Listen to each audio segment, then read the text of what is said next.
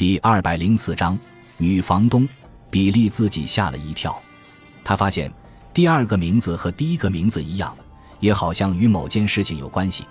格里戈利 ·W· 坦普尔·克里斯多夫·穆尔霍兰德。他一边念名字一边想，到底是什么事呢？多可爱的两个孩子呀！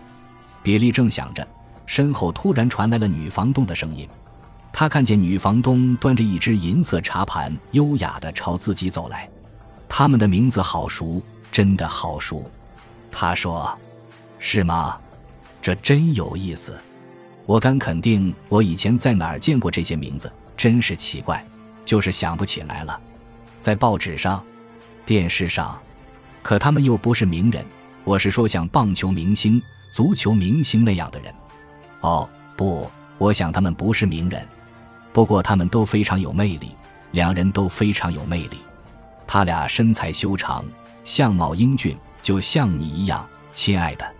比利再去看登记簿，你看，他指着日期说：“后面这位是两年前登记的，是吗？”“是，肯定是。”克里斯多夫·穆尔霍兰德早一年，到现在已经三年多了。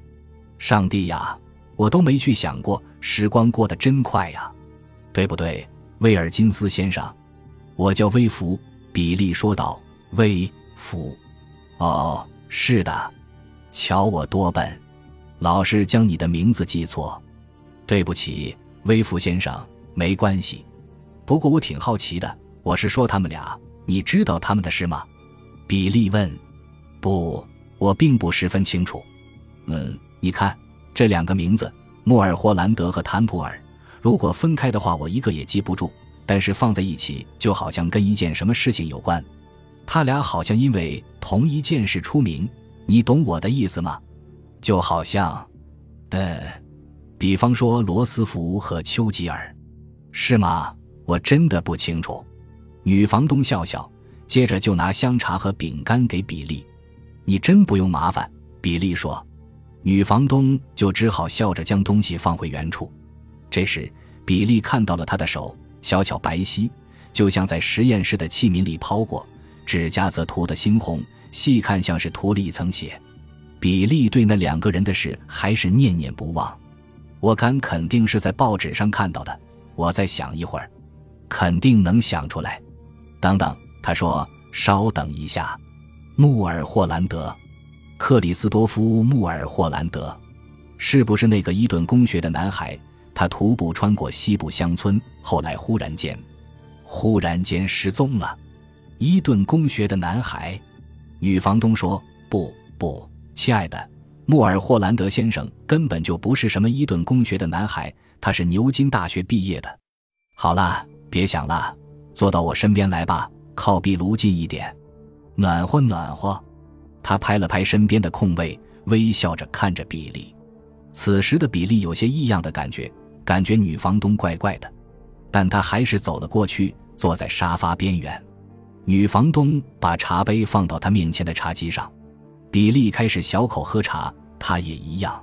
有那么一两分钟，两人一句话没说，但是比利知道那女人一直在看自己，有时是用眼睛的余光打量自己，有时是明目张胆的直来直去。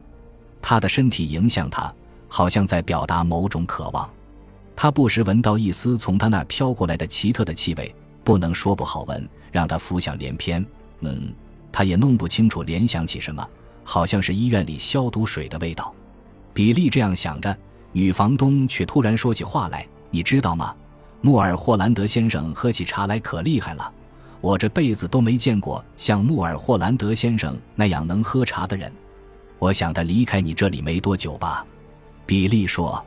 他仍旧对这两个名字感到纳闷，不过他现在终于想起那两个名字的出处是在报纸上，肯定是在报纸上，而且他们的名字就在标题上，非常醒目。但他还是没想起具体的内容，不过很接近了。离开，女房东似乎有些惊讶：“亲爱的，他从来就没离开呀，他还在这儿。谭普尔先生也在这儿，他们住在三楼，两人住在一块儿。”听了这话。比利觉得有些恐怖，他记起了房东说的那个房间，他曾经试图进去看看里面是什么，却被房东阻止了。比利就没有进去，但他却闻到了里面浓烈的消毒水味，门缝里似乎还在往外缓缓地冒着冷气。想到这些，比利盯住女房东，他朝她报以微笑，接着伸出一只雪白的小手，轻轻地拍了一下她的膝盖。比利本能地把腿往后缩了一下。“亲爱的，你多大了？”他问。“十七。”十七，他惊叫：“多好的年龄啊！”穆尔霍兰德先生也是十七，但是他要比你矮一点，牙也没你的白。你的牙非常漂亮，没有看起来那么好。比利有点不好意思，里面补过。谭布尔先生要大一点，他继续说：“他二十八岁了，可是如果他不告诉我，我真想不到他有那么大。他身上一块疤也没有，一块什么？”比利问。我说的是疤，他的皮肤就像婴儿一样嫩。一阵沉默，比利端起茶杯想喝一口茶，却又放下。他盯着杯子里的茶水，像是在盯着一杯毒药。现在他觉得面前的这个女人让他毛骨悚然。突然，他想起了报纸上关于那两个人新闻：两起离奇失踪案，青年男子或被做成人体标本。天哪！比利差点叫出声来。